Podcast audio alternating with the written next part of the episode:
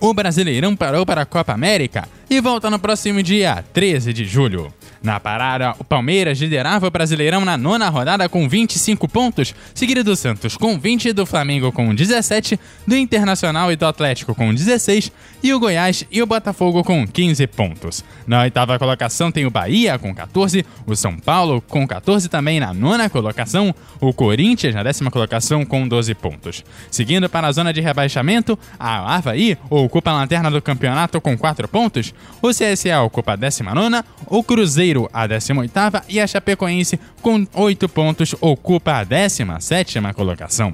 O Fluminense também tem 8 pontos, está na 16 e é o primeiro time fora da zona de rebaixamento. O Vasco da Gama tem 9, ocupa a 15 colocação, o Fortaleza é o 14, o Ceará o 13 o Atlético Paranaense o 12 o Fortaleza, o Ceará e o Atlético Paranaense têm 10 pontos. As partidas vão estar ocorrendo para o dia 13 de julho, com o Grêmio enfrentando o Vasco da Gama às 17 horas do dia 13, também no mesmo horário, Havaí e Fortaleza. Ainda no dia 13, às 19 horas, o Bahia encara o Santos e o São Paulo encara o Palmeiras. No dia 14, o Flamengo pega o Goiás às 11 da manhã e às 16 horas tem Corinthians e CSA, Atlético e Internacional, além de Cruzeiro e Botafogo. A Chapecoense pega o Atlético ainda no dia 14 às 19 horas e o Fluminense encara o Ceará na segunda, dia 15 às 8 da noite.